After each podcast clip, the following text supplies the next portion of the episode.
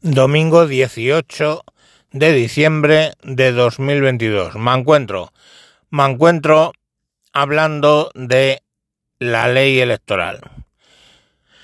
Un eh, oyente eh, al cual agradezco el comentario confundía a la hora de señalar el problema de que no hubiera partidos pequeños o que les costara mucho crecer a la ley de Ohm y eh, al 5% para poder formar parte del Parlamento.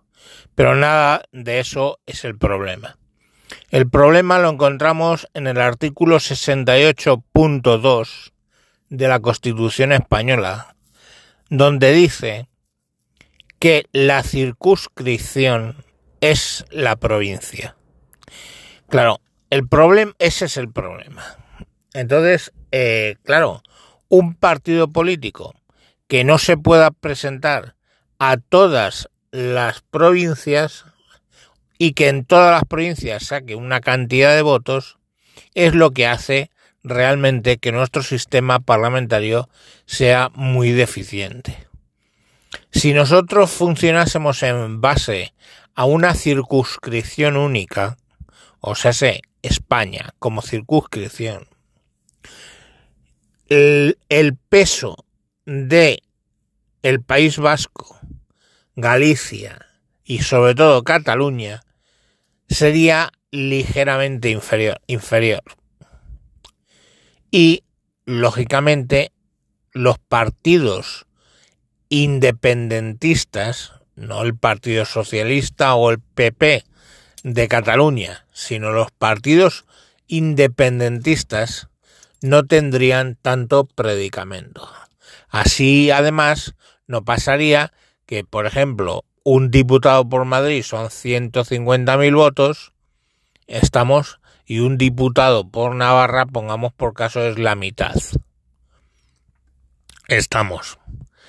Pero, insisto, el problema no es la ley electoral, el problema no es la ley DOM, el problema no es nada de eso. El problema es el artículo 68.2 de la Constitución. Ahora, ahora, siempre hay una hora. Afortunadamente, el 68.2 no está ni en el título primero ni en el título segundo. Está en el título tercero. Lo que quiere decir que con mayorías simples se puede, se podría modificar la constitución en esos puntos sin porque sabéis que el título 1 y el título 2 para poderlo modificar hace falta mayoría de tres quintos en las dos cámaras disolución de cortes, votación, o sea, unas elecciones, volver a sacar dos, eh, tres quintos en cada cámara, no sé si he dicho tres quintos desde el principio, es tres quintos en, en el gobierno, o sea, perdón, en el Parlamento actual, disolución del Parlamento, convocatoria de elecciones. Lo que salga de esas elecciones volver a ser tres quintos en la decisión y posteriormente un referéndum. Es muy diferente sin la necesidad del referéndum, estamos para modificar la, la constitución en, del título 3 en adelante.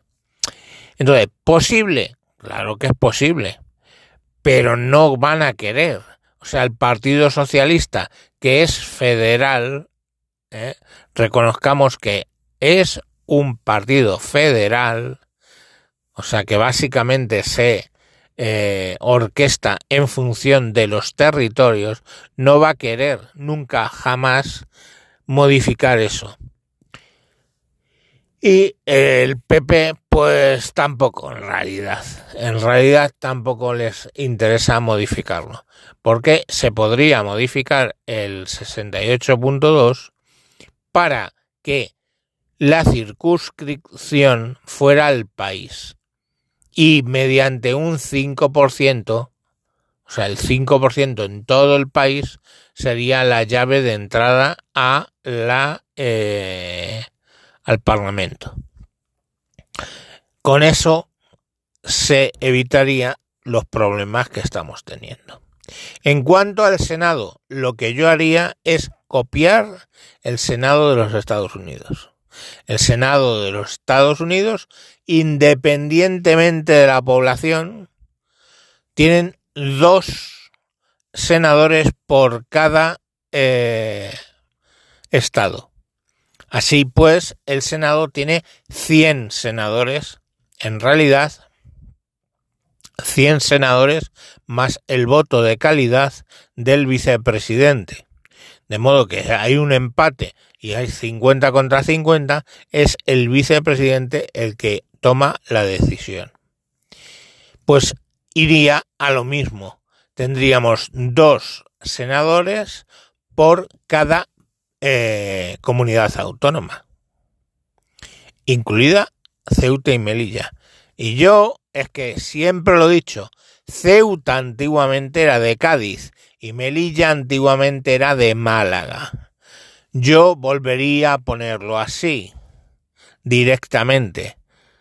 ¿Estamos? Eh, es que, es, que es, es mejor, es mejor, porque de ese modo estarían integradas en Andalucía. Y Andalucía tendría dos senadores, punto. En el peor de los casos, Ceuta y Melilla, Ceuta tendría dos senadores, Melilla dos senadores y las 17 comunidades autónomas a dos senadores cada uno.